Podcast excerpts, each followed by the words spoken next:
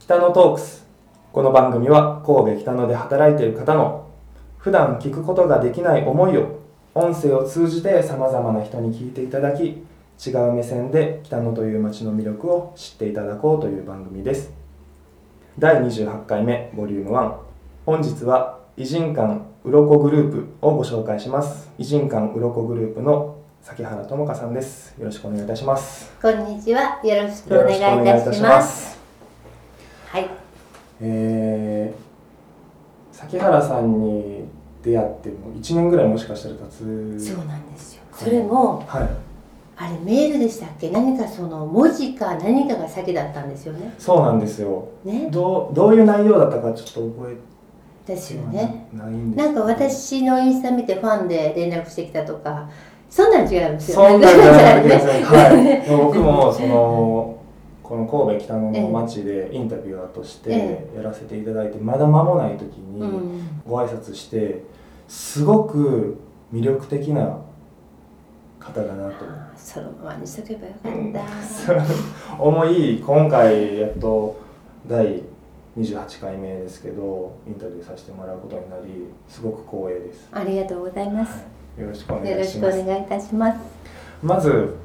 偉人館うろこグループというものを紹介ええ。をしていただければなと、はい、あのー現在公開人館それこそ神戸港開港が生んだ、まあ、奇跡のようなものですけれどもあの公開人館が20件近くある中でうろこグループ今、えー、8館はい。を、えー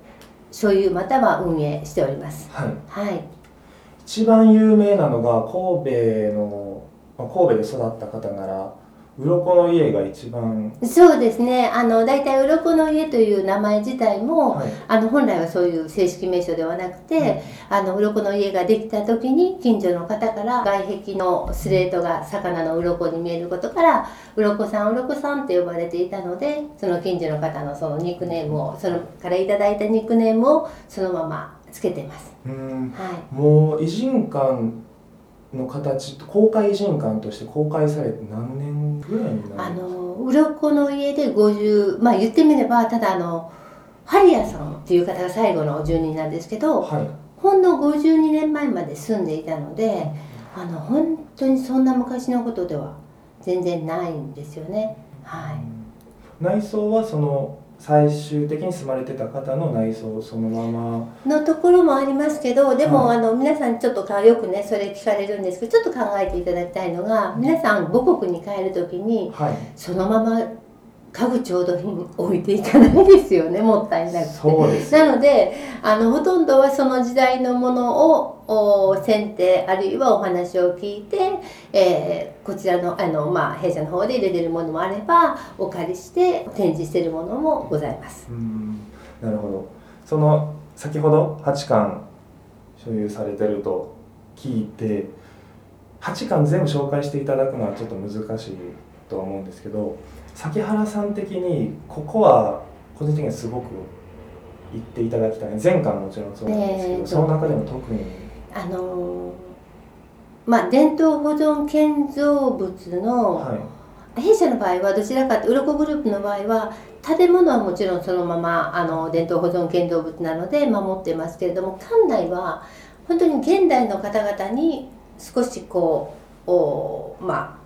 お顔を向けたというか、あの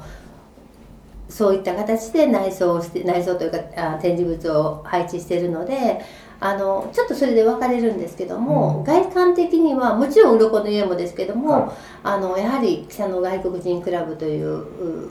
偉人館があるんですけども外観は大変美しいですね。ただあの神戸の偉人館でどんなのですかって聞かれるとあの本来は下見板張りのオイルペンキ塗りという、はい。う作りが出てくるんですけどそうではないんですね。うん。イギリスの15世紀のチューダー朝のお建物に似てるんですけどもやはり大変美しいと私は外観が好きであの館内とお庭を言えば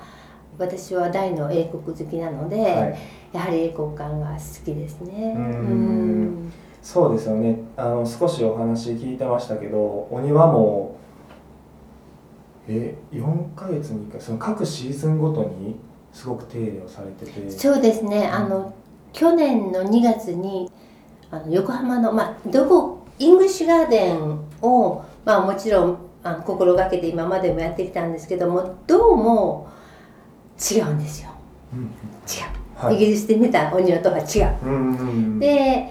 あのーまあどこのお庭ここのお庭を見てる時に横浜イングリッシュガーデンさん横浜にあるんですけど、そこを訪れた時にちょうどバラの季節でうんうん。あの風にバラが揺れてるのを見た時にはい。揺れてるんじゃなくてバラが踊ってたんですよ。ダンシング。ああ入れてる揺れてるうん。もう揺れてない踊ってる踊ってるそれを見た時にこの人これを育てる人にお願いしたいと思って、すぐ連絡をとそのまま連絡取って、であのこちらのお庭をお願いしたいということであのか、えー、とバラの育成家の河合さんという方がいらっしゃるんです、その方確か今年だったかなデンマークで、えー、とお庭の賞を取られてるんですけど、えーそうなんです。その方が全てやっていただいてるんで、であの、えー、と神戸のお北区だけなに住んでる、あのこの方も大変バラを愛してる方でその方も河合さんという名前なんですけどもその方が、はい。えー週1回以上を来ていただいてお庭をしていただいて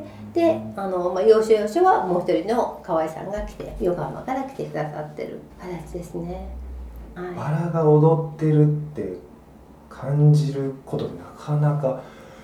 いや踊ってるすごい光景で初めてでしいやイギリスでね、はい。あのあのバスに乗ってる時にあイギリスっていうか、まあ、あの田舎町だったんですけど、はい。あのバスに乗ってる時にバラの香りがね窓から入ってきてたでバラの香りがすると思ったらもうもう村中もうバラだらけなんですよ。でそれもはい。背の丈ぐらいあるバラが。だからバラってなんかすごい日本だその頃の私のイメージでは日本だったらお庭でも丁寧に丁寧にも肥料をやられてもうっていうイメージだったんですけどものすごい勢いで咲いててでそれが表情があってバラに、それを見た時にすごい意地悪そうなバラも同じしてるんですけど なんかそれを見た時の